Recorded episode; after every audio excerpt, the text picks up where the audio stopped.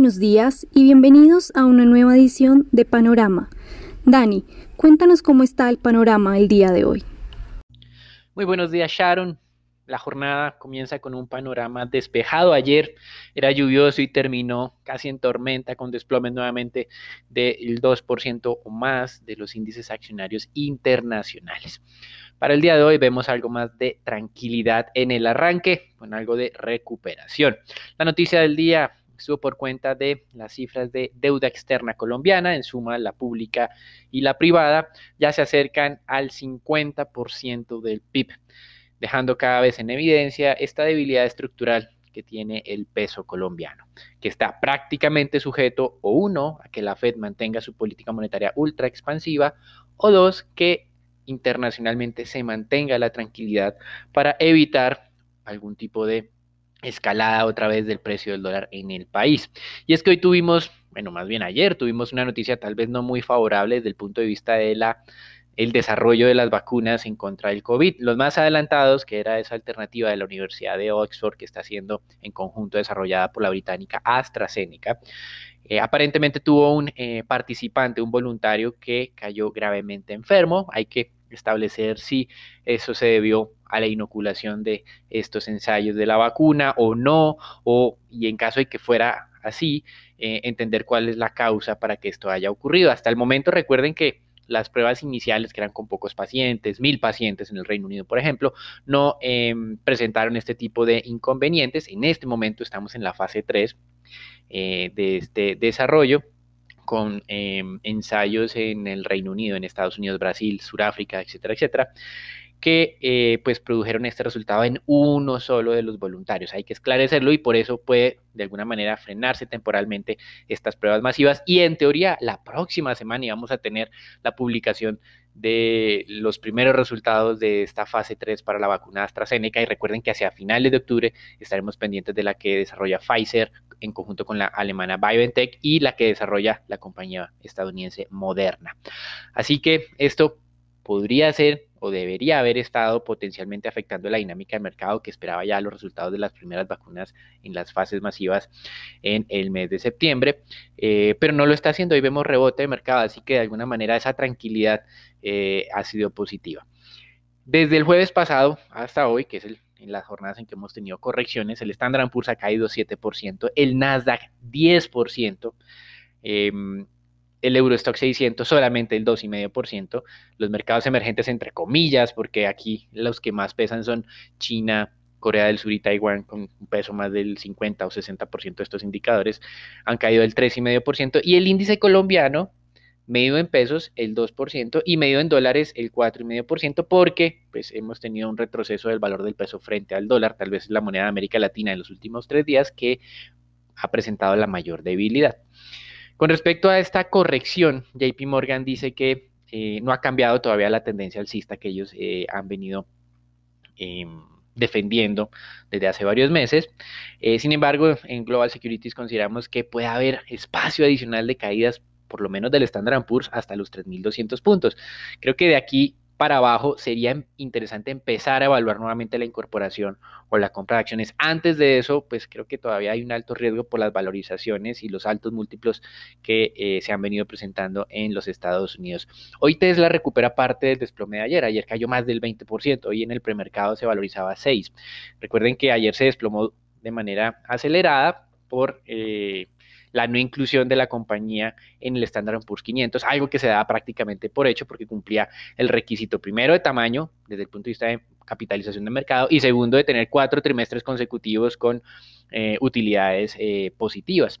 Eh, pero creemos que esto será simplemente cuestión de tiempo. Más adelante podrá ser incluida. Mientras tanto, ayer hablábamos de la inversión de General Motors en Nikola, que es una empresa que no habla de vehículos eléctricos, sino de celdas de hidrógeno. Em, y acá, pues eh, esto, esta compañía que recibió esa inyección de capital de General Motors se valorizó ayer 40%. En el tema político, Biden está prometiendo reducir los impuestos a las empresas que generen empleos en los Estados Unidos y aumentarlos a las empresas que se lleven las operaciones al exterior. Veremos cómo va este tema de la carrera política. Eh, siguen las advertencias de una eh, confrontación muy reñida para el 3 de noviembre, a pesar de que los sondeos de intención de voto siguen dándole el liderazgo a Biden. Y em, digamos que en términos generales, entonces el ambiente de tener cautela, creemos que todavía hay espacio adicional de eh, retroceso de los mercados accionarios, sin significar realmente que sea una crisis, por lo menos para el mercado accionario. La economía todavía no ha salido de la crisis como tal, aunque pues obviamente el proceso de recuperación ha estado eh, muy adelantado, por lo menos en lo que ha sido China, lo que ha sido Alemania, eh, algunos países del norte de Europa y eventualmente Estados Unidos está tomando forma. El día de ayer veamos una nueva definición de, eh, de, la letra que utilizan para la recuperación. Recuerden que usaban la letra U para una lenta recuperación, la letra V para una rápida recuperación, la W para una recuperación que va a tener dos caídas antes de eh, formalizarse, la letra L que es que cuando uno nunca se recupera y hay una nueva letra que es la letra K. Esa letra K es cuando una parte de la economía se recupera y la otra continúa afectada y pues eh, los demócratas la están utilizando para decir que las personas de mayores ingresos en Estados Unidos están viendo una notable recuperación por probablemente la dinámica de sus inversiones en el mercado accionario va muy bien, pero las personas de menores ingresos que pierden sus empleos de manera permanente, pues son esa parte de la población que está viendo afectada de manera drástica eh, en este momento. Con respecto a las divisas, estamos viendo que eh, la libra esterlina sigue muy débil, el director del Departamento Legal del Gobierno británico renunció por lo que se mencionaba el día de ayer de que el Reino Unido no se ajustara a eso que prometió el año pasado que iba a cumplir con los eh, miembros de la Unión Europea en, eh, el preacuerdo político eh, que se firmó en octubre del 2019 para hacer todas estas negociaciones del Brexit. Recuerden que está en duda un acuerdo de salida consensuado y que se viene la posibilidad de un hard Brexit sí en teoría para el 15 de octubre no hay algo ya eh, formal. Veremos si estas presiones funcionan eh, y se evita este escenario negativo. Mientras tanto, hemos visto como el de XY está abriendo hoy muy cerca al techo de ese canal lateral que hemos mencionado hace mucho tiempo. El techo es del 93.8, hoy está en 93.6 pues obviamente desde el jueves para acá la libra esterlina ha perdido más del 3%, el franco suizo y el euro cerca del 1%, y el yen ha permanecido relativamente estable por esta salida de Shinzo Abe, su renuncia por motivos médicos y el riesgo de que modifiquen en algo esa política ultraexpansiva, tanto fiscal como monetaria, algo que eh, el día de ayer veamos al jefe de gabinete, Suga, que es uno de los más opcionados para sucederlo, eh, prometía mantener la misma línea. En América Latina el comportamiento ha sido mixto, el peso colombiano, como mencionábamos al comienzo, ha sido la más débil desde el jueves pasado, una pérdida de más del 2%. Hay varias monedas de América Latina con eh, relativa estabilidad en estos últimos días. Las materias primas hoy, el petróleo respira, eh, hemos tenido fuertes retrocesos, muy normal en este mercado de materias primas que es tan volátil. Eh, de todas maneras, creemos que estos retrocesos todavía tienen algo de espacio adicional, nos cerca de unos 3 dólares eh, de caídas. Para el caso del Brent, habíamos mencionado hace la semana pasada el objetivo de los 37 dólares, hoy estamos amaneciendo cerca de los 40 dólares. Eh, Morgan Stanley aumentó su precio objetivo para el próximo año para el Brent, lo aumentó en 5 dólares, ahora es de 50. las razones son varias. Primero, una reducción en los inventarios. La segunda, un debilitamiento del dólar y la tercera que nosotros seguimos cuestionándonos una mayor inflación. Y en el mercado de renta fija, los analistas siguen debatiendo este tema de la inflación eh, y dicen eh, los analistas y también ex miembros de la Fed tan importantes como Janet Yellen eh, o Ben Bernanke que se necesita el apoyo fiscal para que efectivamente se logre el objetivo inflacionario y como vemos que están congelados en este proceso de negociación para el nuevo paquete de estímulo, eh, pues eh, digamos que esto de alguna manera ensombrece la expectativa del incremento de la inflación. Recuerden que los demócratas de la que dominan la Cámara habían aprobado en mayo 3.4 trillones, los republicanos en el mes de julio, cuando tenían la mayor preocupación por el avance del COVID, llegaron a subir Em, el monto que ellos estaban ofreciendo a, un trillón, ahora dicen 500 billones, y los estados ya le están diciendo a ambos, pues que por lo menos aprueben esos 500 billones, que más adelante pues se va a poder, poder aprobar otras cosas, que algo es mejor a nada. Eh, incluso en el Washington Post, que es un crítico eh, de la administración Trump, le está diciendo a los demócratas que acepten esos 500 billones eh, porque probablemente la mejora del mercado laboral hace que no sea tan necesario los 600 dólares semanales de asistencia complementaria que tiene el programa aprobado por los demócratas. Así que veremos cómo continúa esta solución. Mientras tanto, ayer tuvimos una colocación de tesoros a tres años, 50 billones, nuevo récord para una colocación en este plazo, poca aceptación desde el lado de la demanda. La relación bit to cover, es decir, demandas frente a oferta, eh, fue inferior a 2.3 veces. La anterior eh, colocación había superado o se había acercado a las 2.5 veces. Y lo otro importante de estos indicadores que ahora le hacemos seguimiento es la compra directa de inversionistas finales o la compra de inversionistas finales bajó de casi el 60 al 50%. Entonces, no hubo tanta aceptación, aunque la tasa de corte fue igual que la del mes pasado, 0.14%. Hoy tenemos emisión nuevamente de cerca de 35 billones de dólares en tesoros a 10 años, es decir, más presión de oferta. Eh, las tasas amanecen en niveles del 0.68%. Eh, si bien es cierto, no se está desatando nuevamente esas presiones que tuvimos la semana pasada que nos llevan al el 0,72% al plazo de 10 años, estamos cuatro puntos básicos por debajo de ese nivel, pues de todas maneras esta afluencia de, ofrecimientos de, títulos pues no deja de incomodar. Y en las otras noticias, en China la inflación al consumidor descendió, acuerdo a lo esperado, del 2,7 al 2,4. La inflación o la deflación a los productores chinos eh, se moderó del menos 2,4 al menos 2. Es decir, en cierta medida China tiene espacio para hacer más impulso monetario. Y en México la inflación subió de acuerdo a lo esperado, otra vez llegó al 4%. En Brasil relativamente estable del 2.33 al 2.44. Así que eh, en América Latina pocos anuncios desde el punto de vista o sorpresas desde el punto de vista inflacionario. Brasil probablemente eh, no reduzca más la tasa de referencia, pero la tiene a un nivel muy bajo para su eh, historia como tal, en un mínimo, obviamente, y esperamos que este proceso de recuperación de Brasil pues continúe beneficiando la imagen de Bolsonaro, que obviamente pues, no nos ha gustado mucho en su desempeño desde el punto de vista político. El Congreso mexicano aprobó el día de ayer, como mencionamos, el incremento del techo de la deuda, pero a pesar de eso, el ministro de Finanzas va a ser austero, prometió que la relación deuda-PIB va a descender este año 2021 que se viene del 55 más o menos donde estamos hoy a niveles del 54 o incluso por debajo de ese nivel. Eso es todo, toda la información que tenemos hoy para el mercado internacional, recuperación de las acciones, aunque creemos que aún existe espacio de corrección. Los dejamos con Sharon, Raúl, Nicolás y Daniela para la información del mercado colombiano. Gracias, Dani. Bueno, para empezar el panorama de Colombia, el día de ayer conocimos el dato de índice de confianza del consumidor para el mes de agosto. Este se ubicó en menos 25,4%, todavía en terreno negativo, pero incrementando 7.3 puntos porcentuales frente al mes anterior. Este resultado principalmente por un incremento en el índice de las expectativas del consumidor de 11,7 puntos porcentuales y un leve aumento de 0,9 puntos porcentuales en el índice de condiciones económicas. La confianza de los consumidores aumentó en todos los niveles socioeconómicos, así como en cuatro de las cinco ciudades analizadas frente a julio de 2020.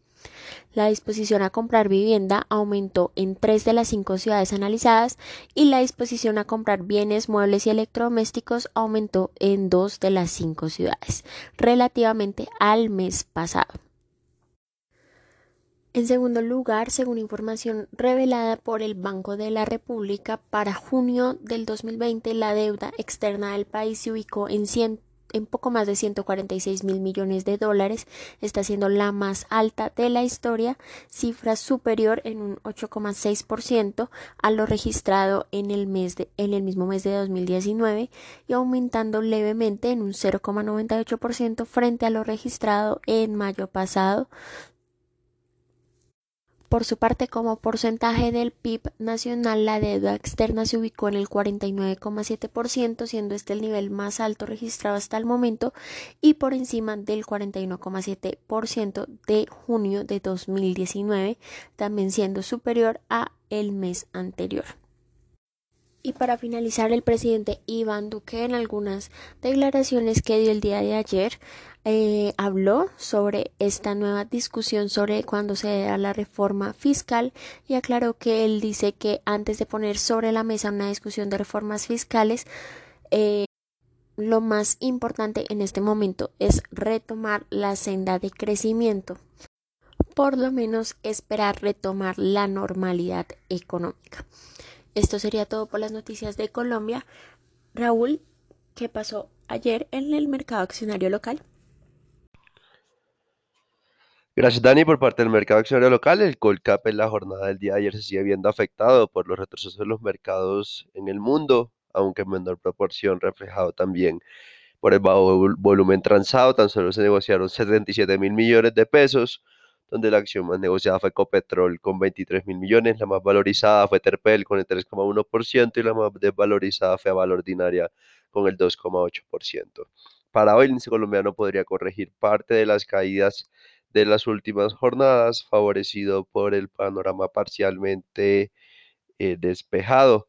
Por otra parte, eh, la acción de Mineros anunció el pago total por la venta del 100% de acciones de la operadora minera y el título minero GJJ101 por un monto de unos 5,5 millones de dólares americanos a Soma Gold Corp. Por otra parte, Canacol da a conocer eh, que las ventas contractuales de gas natural durante el mes de julio y agosto ascendieron y se ubicaron en aproximadamente 162 millones de pies cúbicos estándar por día. Además, las ventas contractuales de gas realizadas eh, de la corporación fueron de cerca de 8 millones de pies cúbicos por día adicionales, denominaciones de venta por gas a lo largo de julio y agosto, las cuales deben ser pagadas durante lo que resta del 2020, eh, según como tal lo que decían los clientes. Desde el punto de vista técnico, la acción de Copetrol sigue perdiendo valor, afectado por el desplome de los precios del crudo, confirmando la ruptura de los 2.100 pesos, las cuales consideramos que podría recuperar el día de hoy. A su vez, siguen las noticias negativas y bloqueos en contra de la legislación para los crudos no convencionales en el país, limitando como tal el apetito por la especie y una mayor recuperación en cuanto a la acción de Copetrol. Y finalmente la acción de Terpel muestra mayores valorizaciones, impulsado también por la posibilidad de volver al índice Colcap, teniendo en cuenta la OPA de SLH y también la posible salida de Grupo Éxito. En octubre consideramos que hasta el momento es alta la especulación, donde todavía falta tiempo para tener los estimados de rebalanceo y también es necesario saber las fechas de la OPA de SLH, donde cabe recordar que en la medida de que no sean eh, antes, si es después de octubre, posiblemente no, no salga del índice colombiano en, octubre. Ah, también hay que seguir bastante eh, de cerca esta carrera porque también está como tal eh, en la pelea principalmente lo que es Grupo Bolívar y con concreto para meterse al Colcap. Bueno, Nico, cuéntanos cómo amanece dólar el día de hoy. Buenos días Raúl, muchas gracias. Soy Nicolás de Francisco y vamos a hablar del dólar. Para la jornada de ayer, el volumen transado fue de 633 millones de dólares, donde la tasa de cierre estuvo ubicada en los 3.739 pesos, teniendo el peso colombiano una devaluación de 62 puntos básicos contra la divisa estadounidense. El precio medio de durante la jornada fue de 3.754 pesos con 36 centavos, el precio mínimo de 3.735 pesos con, 5 con 50 centavos y el precio máximo de 3.773 pesos. Durante la jornada de hoy esperamos los soportes estén ubicados hacia los 3.700 y 3.690 pesos y las resistencias hacia los 3.760 y 3.770 pesos. Los dejo con Sharon para los temas de renta fija. Muy buenos días, Nico. Te cuento que siguiendo la evaluación de la moneda y la correlación con los tesoros, que por estos días está en máximos del el año, en casi cerca 40%, además de un aumento en las primas de riesgo del país, que continúan eh, ascendiendo y están también a niveles de agosto, la curva de tasa fija se desvalorizó cerca de 6 básicos, generando un empinamiento leve y contrario a este movimiento, la curva TSUR se valorizó cerca de 0.05 básicos, una vez más en medio de baja liquidez. Eh, esto hizo que tanto los del 24 como los del 28 se desvalorizaran cerca de 3. Eh, cerca de 6 básicos cada uno, cerrando en 3.59% y en 4.97% respectivamente. El día de hoy no tendremos subasta de TES, eh, eh, que sería la subasta de TES en pesos la primera del el mes, sino que se resumirían en la siguiente semana con una nueva subasta en VR.